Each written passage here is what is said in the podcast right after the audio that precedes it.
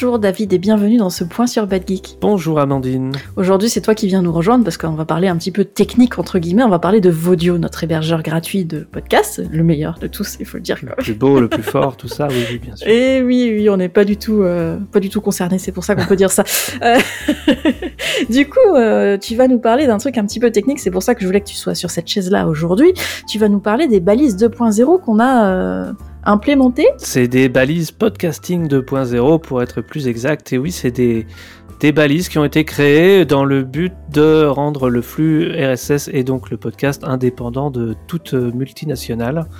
Il euh, faut savoir que depuis euh, des années, euh, la technologie flux RSS et podcast est majoritairement soutenue par Apple. Donc dans un flux RSS, il y a des balises iTunes.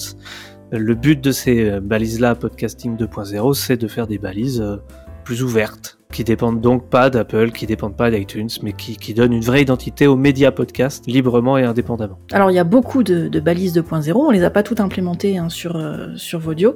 Euh, quelles sont les balises qu'on a choisi finalement d'implémenter? Euh, On en a choisi au final quand même pas mal. Il y en a qu'on n'a pas mis en place pour le moment. Euh, on reviendra dessus euh, petit à petit. C'est ça qui fait aussi la particularité de ce mouvement, c'est que chaque euh, hébergeur est, libre un peu de créer de nouvelles balises ou de choisir parmi celles qui existent déjà.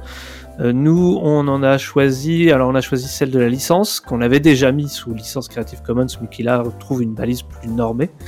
Une balise de, numéro d'épisode, de numéro de saison. La retranscription aussi suit chaque épisode maintenant grâce à, à ce, ces balises-là.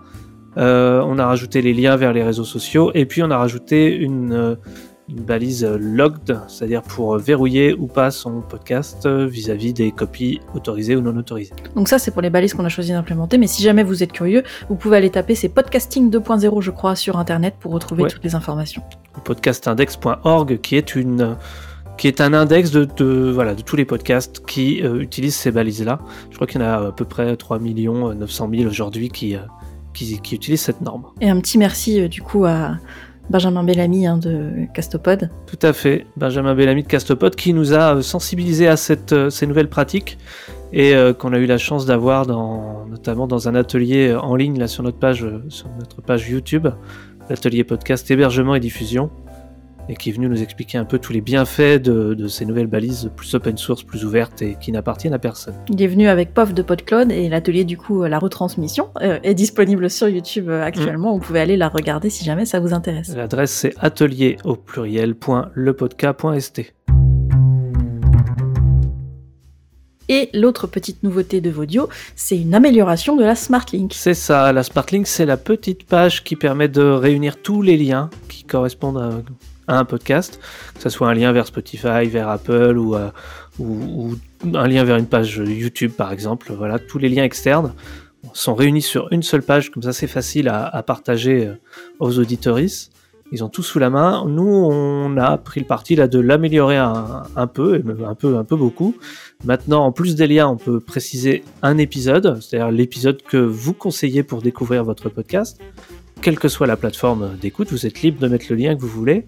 Et on a rajouté aussi une possibilité d'abonnement rapide. Jusqu'à présent, pour s'abonner sur Vodio, il fallait que vos auditoristes créent un compte sur Vodio.